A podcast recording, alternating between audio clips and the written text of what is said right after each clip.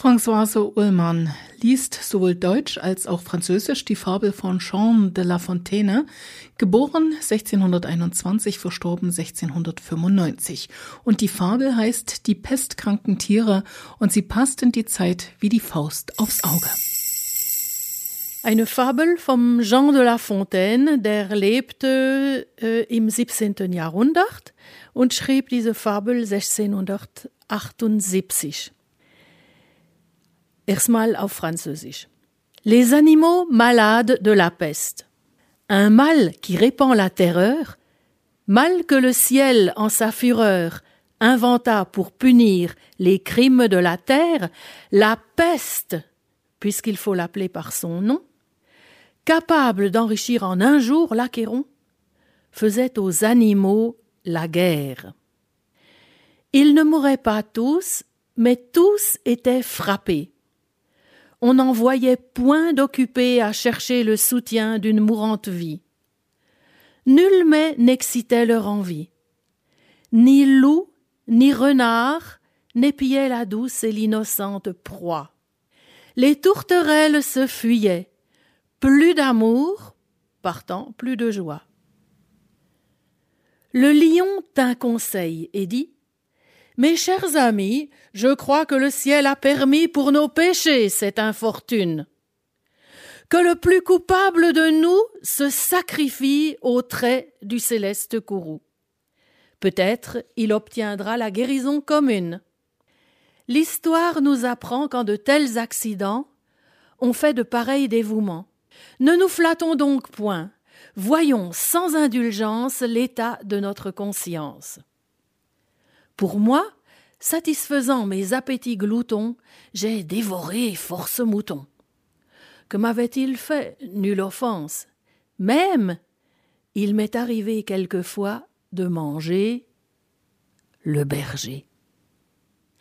Je me dévorerai donc s'il le faut, mais je pense qu'il est bon que chacun s'accuse, ainsi que moi car on doit souhaiter, selon toute justice, que le plus coupable périsse. Sire, dit le renard, vous êtes trop bon roi. Vos scrupules font voir trop de délicatesse. Eh bien, mangez mouton. Canaille, sotte espèce, est-ce un péché? Non, non, vous leur fîtes seigneur, en les croquant beaucoup d'honneur. Et quant au berger, l'on peut dire qu'il était digne de tout mot, étant de ces gens-là qui, sur les animaux, se font un chimérique empire. Ainsi dit le renard, et flatteur d'applaudir. On n'osa trop approfondir du tigre, ni de l'ours, ni des autres puissances les moins pardonnables offenses. Tous les gens querelleurs jusqu'au simple matin, au dire de chacun, étaient de petits saints. L'âne vint à son tour et dit Hum, j'ai souvenance qu'en un pré de moines passant, la faim, l'occasion, l'herbe tendre, et je pense quelque diable aussi me poussant, je tondis de ce pré la largeur de ma langue. Je n'en avais nul droit, puisqu'il faut parler net. À ces mots, on cria Haro sur le baudet. Un loup quelque peu clair prouva par sa harangue qu'il fallait dévouer ce maudit animal, ce pelé, ce galeux, d'où venait tout leur mal. Sa pécadille fut jugée un. Manger l'herbe d'autrui, quel crime abominable! Rien que la mort n'était capable d'expier son forfait. On le lui fit bien voir. Hmm. Selon que vous serez puissant ou misérable, les jugements de cour vous rendront blanc ou noir. Ja, also jetzt nochmal die Geschichte von den pestkranken Tieren. Äh, für alle, die jetzt äh, kein Französisch äh, verstehen, dasselbe nochmal im Deutschen, ein bisschen altmodischem Deutsch, aber ich werde mich bemühen, das so zu betonen, dass, dass es doch gut verständlich ist. Fabel von Jean de La Fontaine Die Pest unter den Tieren Ein Übel, schreckhaft, wo es je erstand, ein Übel, das des Himmels Zorn erfand, der Erde Übeltun zu rächen, die Pest, kaum wag ich's auszusprechen. Sie, die den Acheron so schnell bereichern kann, fiel kriegerisch die Tiere an. Nicht alle starben, aber alle wurden krank. Nicht einer, der noch sorgte, dass er aß und trank. Kein Mal erregte ihre Gier, nicht Wolf noch Fuchs umspähten mehr das unschuldvolle Beutetier. Die Turteltauben flogen unstet hin und her, sie suchten keine Liebe, keine Freude mehr.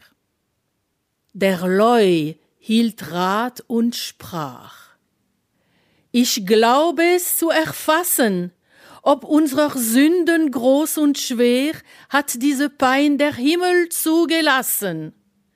Drum säume unser größter Sünder nicht, den Zorn des Himmels sich als Sühne anzutragen. Vielleicht, dass dies die Härte unserer Strafe bricht. Ihr wisst ja, dass man oft in ähnlich schlimmen Lagen solche Ergebenheitsbeweise brachte.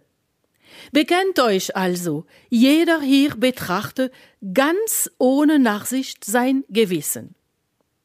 Was mich betrifft, fiel mich der Hunger an, so habe ich oft ein Schaf zerrissen, das nicht das kleinste mir zuleid getan. Und hie und da geschah's, dass ich sogar den Hirten aß. Ich will mich opfern, wenn es nötig ist. Doch scheint's mir richtig, dass erst jedermann ermisst, ob nicht noch schwerer wiegt sein eigenes Sündenmaß, da es gerecht ist, dass der größte Sünder stirbt. Oh, unser guter König, rief der Fuchs darauf, der hier wie immer unser Lob erwirbt. Doch Herr, ihr fraßt nur Schafe, dummen Pöbel auf. Wie könnt ihr denken, dass dies eine Sünde wäre? Nein, nein, indem ihr sie eurem Mahl ergrifft, erwiest ihr ihnen hohe Ehre. Und was den Hirten anbetrifft, der war gewiss des Todes wert, da er zu jenen Leuten ja gehört, die sich in ihrem Hochmut oft so weit vergaßen, sich über uns, die Tiere, Rechte anzumaßen. So sprach der Fuchs. Die Schmeichler pflichteten ihm bei. Man wagte auch dem Tiger, Bär und anderen Größen nicht nachzuweisen, dass ihr Rauben sündhaft sei. Man scheute sich, die starken Frevler zu erbosen. Sie alle bis zum Hofhund hieß man heilige Leute. Nun kam der Esel an die Reih.